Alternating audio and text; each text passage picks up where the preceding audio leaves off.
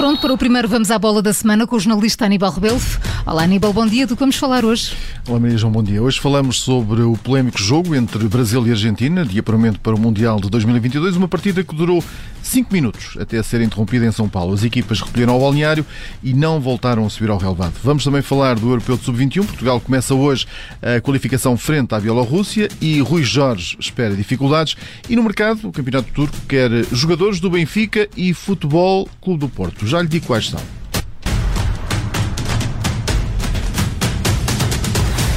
E começamos então pelo jogo entre o Brasil e a Argentina, que foi suspenso depois da intervenção da Agência Nacional de Vigilância Sanitária do Brasil, com as autoridades de saúde brasileiras a entrarem em campo cinco minutos depois do jogo ter começado. Os eternos rivais sul-americanos enfrentavam-se em São Paulo, na Arena Neoquímica, em jogo de apuramento da, da Zona Sul-Americana para o Mundial 2022 e foram abruptamente interrompidos quando estavam decorridos esses cinco minutos da partida. Os membros da Anvisa, juntamente com a Polícia Federal, entraram em campo de forma a pedir que quatro jogadores argentinos participassem no encontro, Rui Casanova. Tudo começou quando a Agência Nacional de Vigilância Sanitária do Brasil ordenou uma quarentena aos quatro jogadores da seleção da Argentina que jogam no Reino Unido: Emiliano Martínez e Emiliano Buendia, no Aston Villa, e Giovanni Lo Celso e Cristiano Romero, no Tottenham. De acordo com as autoridades de saúde brasileiras, a presença dos quatro jogadores em São Paulo viola as regras sobre viagens entre os dois países e os jogadores de futebol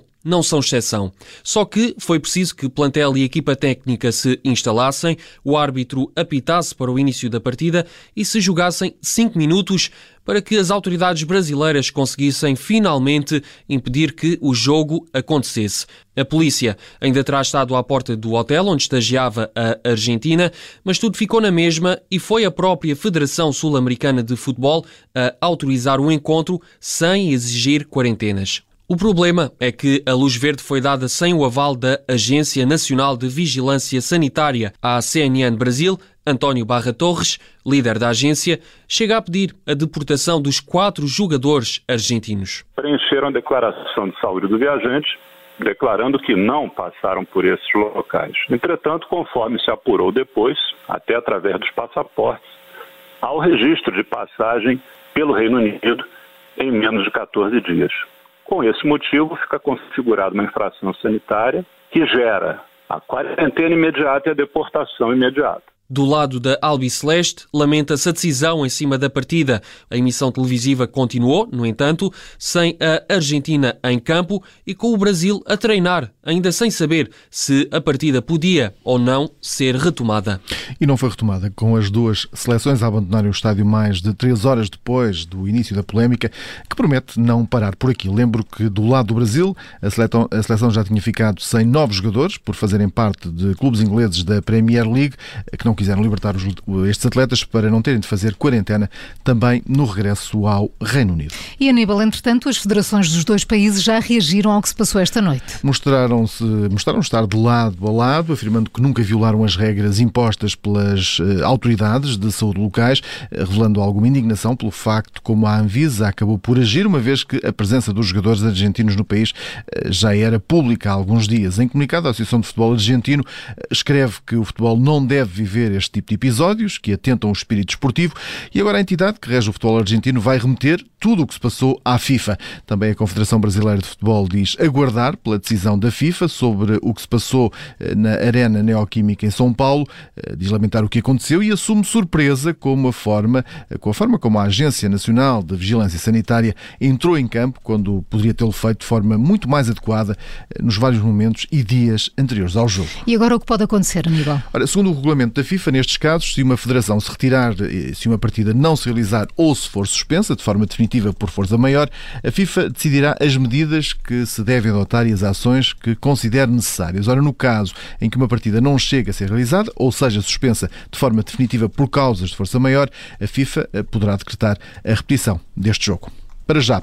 Fica para a história este encontro, do, nos vários momentos de rivalidade entre estas duas seleções, que ao longo de toda a história tem tido sempre uhum. momentos polémicos. Longe da polémica, a Seleção Nacional Sub-21 realizou ontem na cidade do futebol o último treino antes do primeiro confronto referente à fase de qualificação para o Europeu de 2023. Jogo com a Bielorrússia, para o qual o selecionador nacional não espera facilidades. Ainda assim, Rui Jorge mostra confiança num bom arranque da qualificação para o Campeonato da Europa de 2023.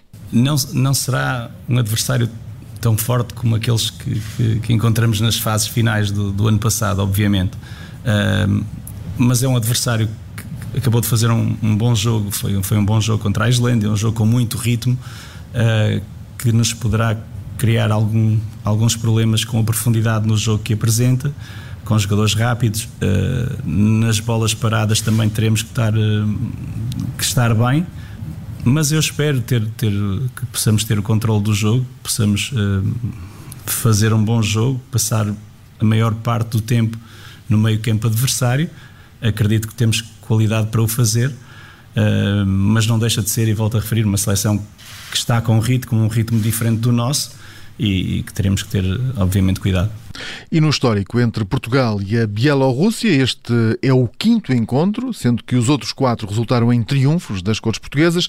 Ora, os últimos dois jogos entre as duas seleções aconteceram na fase de qualificação para o Europeu 2021, com a formação orientada por Rui Jorge a conseguir um triunfo na Bielorrússia por 2-0 e uma vitória em casa por 3-0. O jogo está marcado para hoje no estádio José Gomes, na Amadora, às 7 da tarde. E no futsal, Portugal foi melhor que o Paraguai no jogo particular de ontem com uma vitória por 2-1. O mesmo resultado que já tinha imposto aos sul-americanos na sexta-feira, em Viseu. Os paraguaios marcaram no primeiro tempo, mas ao minuto 38, Ziki e Fábio Cílio consumaram a reviravolta no marcador. No fim, o selecionador nacional Jorge Brás diz-se satisfeito com a atitude da equipa e aponta já para a vontade de uma boa prestação no Mundial da Lituânia.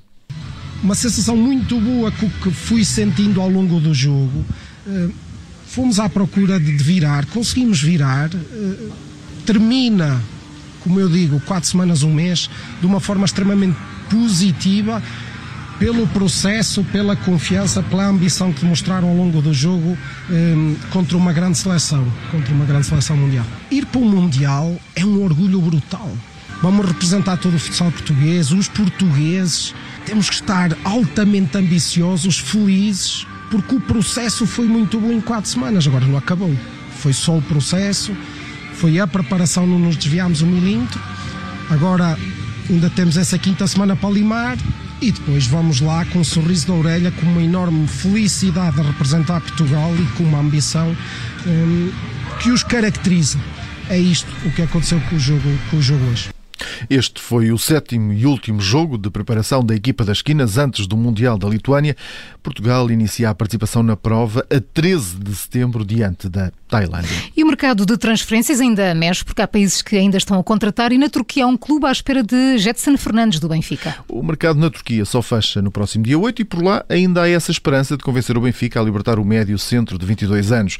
O Galatasaray quer contar com o jogador nesta janela de transferências e de acordo com o jornal turco Sabah, a equipa liderada por Feito Terim, que já falou várias vezes sobre Jetson Martins, prepara-se agora para retomar as negociações e apresentar na luz uma proposta de 10 milhões de euros mais objetivos. Eh, pode ser esta a solução para um jogador que parece estar fora das contas de Jorge Jesus para esta época. E para a Turquia, Aníbal, também pode ir um jogador do Futebol Clube do Porto. Zaidu está muito perto de ingressar pelo Fenerbahçe, que o diz a imprensa turca. De acordo com o jornal Takvin, a transferência de Zaidu é uma questão de tempo, mas há pormenores que necessitam ainda de, chegar, de chegarem a acordo entre os dois clubes. Segundo a publicação, o clube orientado por Vítor Pereira propôs um empréstimo com a opção de compra no final da época, mas falta ainda definir o valor dessa mesma cláusula. O Fenerbahçe fica responsável por pagar todo o salário do lateral esquerdo nigeriano. Além disso, refere o mesmo jornal, os Dragões eh, querem receber uma taxa de empréstimo e os dois clubes aí ainda não chegaram a entendimento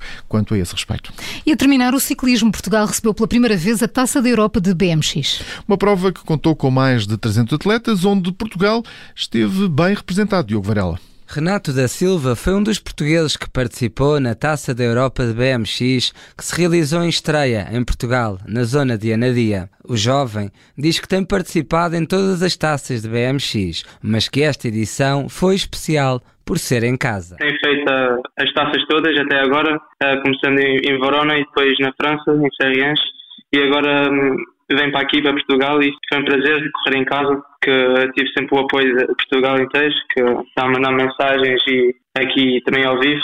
E foi bom ter a experiência de correr em casa. Renato da Silva fez terceiro lugar no primeiro dia de competição. Um objetivo pessoal, diz, que foi conseguido. Foi bom porque estive a treinar muito aqui nesta pista e, e em geral no ginásio e nas outras pistas aqui em Portugal e senti que o que eu fiz ontem foi bem merecido, que eu tinha ficado uh, em primeiro quase em todas as mangas e chegar à final e ficar em terceiro foi um, um objetivo meu e pronto, é, foi, foi muito positivo. E aos 16 anos de idade, o jovem ciclista não esquece quem mais o ajudou. A minha equipa, os meus pais, que tinham investido muito para eu estar no nível que eu estou agora, que é a Team Asas BMX da cidade e os meus pais, que, muito obrigado a eles. Jorge Pina, diretor BMX da Federação Portuguesa de Ciclismo, diz que a oportunidade surgiu graças ao investimento feito na construção da pista de nível olímpico em Anadia. Esta oportunidade surgiu, já vinhamos tentando há algum tempo, uma vez que temos agora uma pista de nível olímpico aqui na Anadia, no Centro de Alto Rendimento de Ciclismo, e, e conseguimos desta vez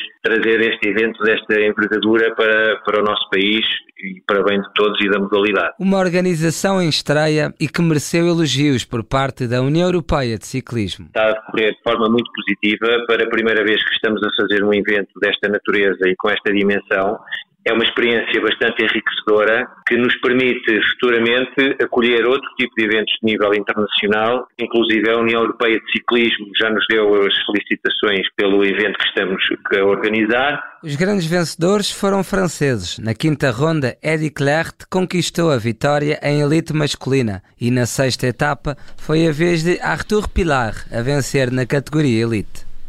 Jornalista Diogo Varela aqui com os resultados das últimas rondas da Taça da Europa de BMX 2021, que pela primeira vez tiveram lugar em Portugal. É o fecho do Vamos à Bola com o jornalista Aníbal Rebelo. Amanhã, nova edição, encontro marcado sempre depois da síntese das sete e meia. Até amanhã, Aníbal. Obrigada. Até amanhã.